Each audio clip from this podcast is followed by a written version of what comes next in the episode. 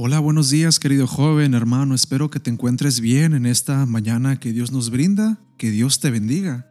Hoy, 22 de febrero, nos recibe nuestro versículo bíblico con una, con una bendición, una bendición sacerdotal que se encuentra en números, números 6, 24, 26, que dice, que el Señor te bendiga y te proteja, que el Señor te mire con agrado y muestre su bondad, que el Señor te mire con amor y te conceda la paz. Bienvenido a este devocional, un mensaje de Dios para ti. El título de hoy es Que Dios te bendiga.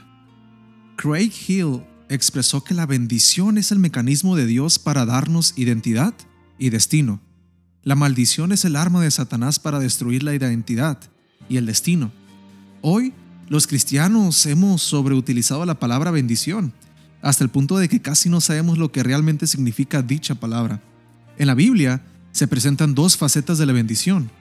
En el Antiguo Testamento se usa la palabra veracá, que quiere decir transferir, transferir el poder o favor de Dios, normalmente mediante la imposición de manos. En el Nuevo Testamento la palabra eulogeo y significa hablar bien de alguien. Al juntar el significado de ambas palabras y sus significados, podemos apreciar lo profundo del significado de la palabra bendición o la acción de bendecir. Bendecir comprende el habla y ungir o tocar para transferir el favor de Dios. Recuerdo que en aquella oportunidad se estaba llevando a cabo una semana de énfasis espiritual para la iglesia en Dos Quebradas. Todas las noches se reunían en la Casa de la Cultura y cada noche llegaban al lugar varios vehículos blindados. Un grupo de guardaespaldas rodeaba a alguien y entraba por una entrada diferente. Dentro del salón se ubicaba un, sitio poco visible. La última noche los guardaespaldas rodearon al expositor y luego una dama se acercó. Se identificó como una alta funcionaria del gobierno y con todos los problemas que estaba enfrentando en su familia. Aseveró tener una maldición sobre ella y su familia y mencionó que había asistido a una organización religiosa que le había vendido la bendición de Dios por una fuerte suma de dinero, pero que las cosas seguían igual. Dijo que creía firmemente en la bendición de Dios y que quería recibirla. Entonces dijo, necesitamos urgentemente en casa esa bendición que usted predica. ¿Cuánto me cobra por dármela? Estoy dispuesta a pagar lo, lo que sea necesario. Hoy la gente tiene un intenso deseo de experimentar la bendición de Dios. Lamentablemente muchos creen que es algo que se puede comprar o vender. Pero hoy Dios tiene una gran noticia. No tienes que pagar por la bendición. Tampoco debes realizar ningún o algún sacrificio para ganarte el favor de Dios. Él desea bendecirte porque te ama.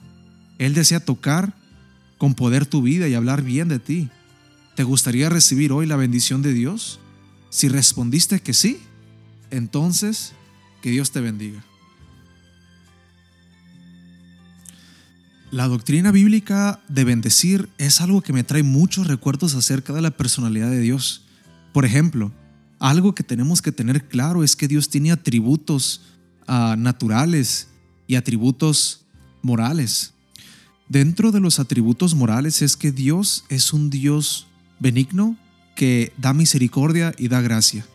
La misericordia, por definición, es el hecho de que tú merecías un castigo por ser pecador pero Dios evitó que tengas ese castigo. Y la definición de gracia es que tú tienes cosas que no mereces. Así de claro, así de simple. Cuando nosotros pedimos por la misericordia y la gracia de Dios, obtenemos su bendición, su presencia, su influencia en nuestra vida. Todo mejora alrededor de nosotros. Incluso en medio de esas catástrofes, estamos parados firmes en la roca que es Cristo Jesús, porque tenemos a Dios como nuestro guardaespaldas. Acerca del año bíblico lo empezaré a poner en nuestros grupos de, de, jóvenes y de iglesia que tenemos, los grupos de chat, para que cada uno de ustedes pueda ver qué día vamos en el año bíblico y que puedan estar por ustedes mismos viendo qué es lo que toca mañana y pasado mañana.